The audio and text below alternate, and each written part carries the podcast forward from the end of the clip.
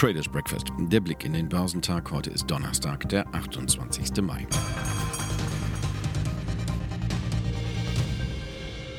Corona lastet schwer auf der Wirtschaft. In den meisten Wirtschaftsbereichen wurden die Aktivitäten so weit runtergefahren, dass von Aktivität kaum noch die Rede sein kann.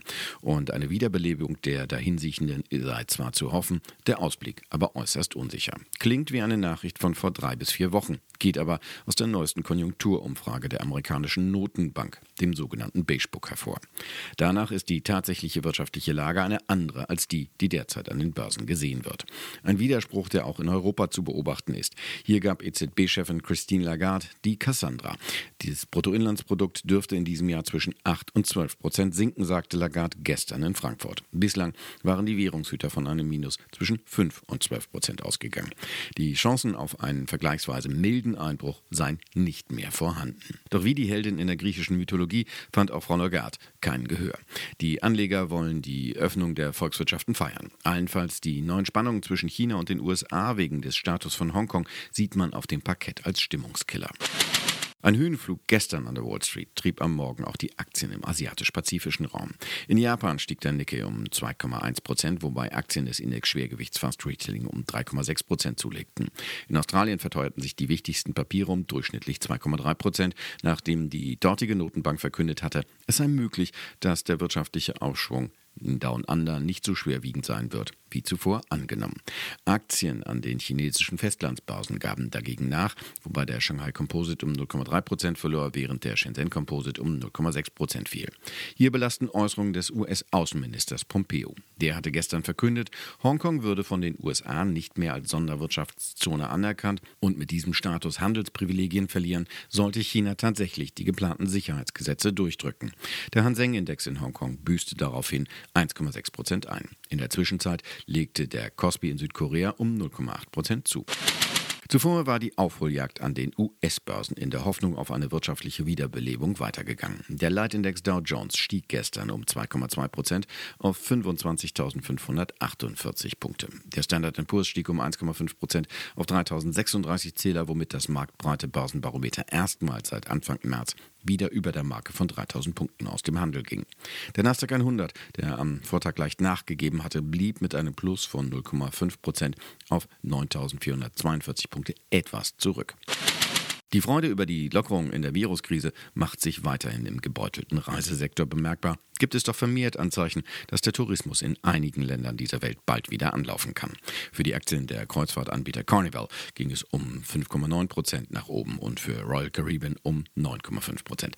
Aktien großer Fluggesellschaften wie American United oder Delta Airlines gewannen zwischen 2,6 und 7,5 Prozent. Auffällig sind die zuletzt hohen Kursgewinne der Aktien von Investmentbanken. So legten die Papiere von Goldman Sachs, JP Morgan, Morgan Stanley, Citigroup und Bank of America um 5,8 bis 8,5 Prozent zu. Händler argumentierten, dass sich die allgemeine Erholung an den Finanzmärkten seit Mitte März in den Zahlen der marktnahen Investmenthäuser zum zweiten Quartal positiv niederschlagen dürfte. General Electric zählten mit einem Anstieg von 7,2 Prozent zu den großen Gewinnern. Der Mischkonzern verkauft seine Wurzeln. Das Beleuchtungsgeschäft geht an den Smart Home Spezialisten Seven Systems. Details zum Deal wurden nicht genannt. Auch hierzulande scheint die Erholungsrallye kaum zu bremsen zu sein. Der deutsche Leitindex DAX schloss zur Wochenmitte 1,3 Prozent fester bei 11.657 Punkten. Der MDAX der mittelgroßen deutschen Werte gab dagegen 1,2 Prozent auf 25.152 Zähler nach. Hier nahmen Anleger bei bisherigen Krisengewinneraktien wie Sartorius, Teamviewer, Delivery Hero oder HelloFresh Gewinne mit. Die Hoffnung auf eine schnelle Erholung aus der Corona-Krise beflügelte unterdessen am Mittwoch auf Unternehmensseite vor allem Autowerte. DAX-Sieger Daimler profitierte mit einem Plus von knapp 8,9 Prozent auch von einer Kaufempfehlung des Investmenthauses MindFirst. Die zuvor sehr festen Lufthansa-Aktien gerieten hingegen in einen Schlingerkurs und drehten zeitweise ins Minus nach Nachrichten, dass der Aufsichtsrat die Entscheidung zur Annahme des staatlichen Rettungspakets über 9 Milliarden Euro vertagt. Als Grund nannte das Unternehmen in Frankfurt mögliche Auflagen der EU-Kommission. Am Ende brachten die Papiere noch ein moderates Plus von rund 0,4 Prozent über die Ziellinie. DAX-Schlusslicht waren die Aktien des Chip-Konzerns Infineon mit einem Abschlag von rund 4,5 Prozent nach einer Platzierung neuer Aktien zur Finanzierung der Cypress-Übernahme. Die DZ Bank strich im Zuge der Kapitalmaßnahme zudem ihre Kaufempfehlung für den Titel. Auch Bankaktien kamen der anhalte Konjunkturoptimismus zugute. Deutsche Bank gewann fast 4% und im MDAX waren Deutsche Pfandbriefbank der stärkste Wert mit einem Plus von 8,6%. Positiv aufgenommene Zahlen für das erste Quartal gaben den Papieren von Aroundtown Auftrieb mit plus 3,8 Prozent. Der Immobilienkonzern hatte zu Jahresbeginn von seinem jüngsten Zukauf des kleineren Konkurrenten TLG profitiert. Und heute könnte es noch einmal so weitergehen. Heute werden die deutschen Verbraucherpreise bekannt gegeben. Im Vergleich zum Vormonat wird ein Rückgang der Inflationsrate von 0,9 Prozent auf 0,6 Prozent erwartet. Außerdem stehen das Verbrauchervertrauen und der Geschäftsklimaindex für die Eurozone an.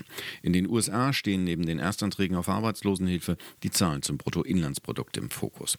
Volkswirte gehen davon aus, dass die US-Wirtschaft im ersten Quartal um 5% geschrumpft ist.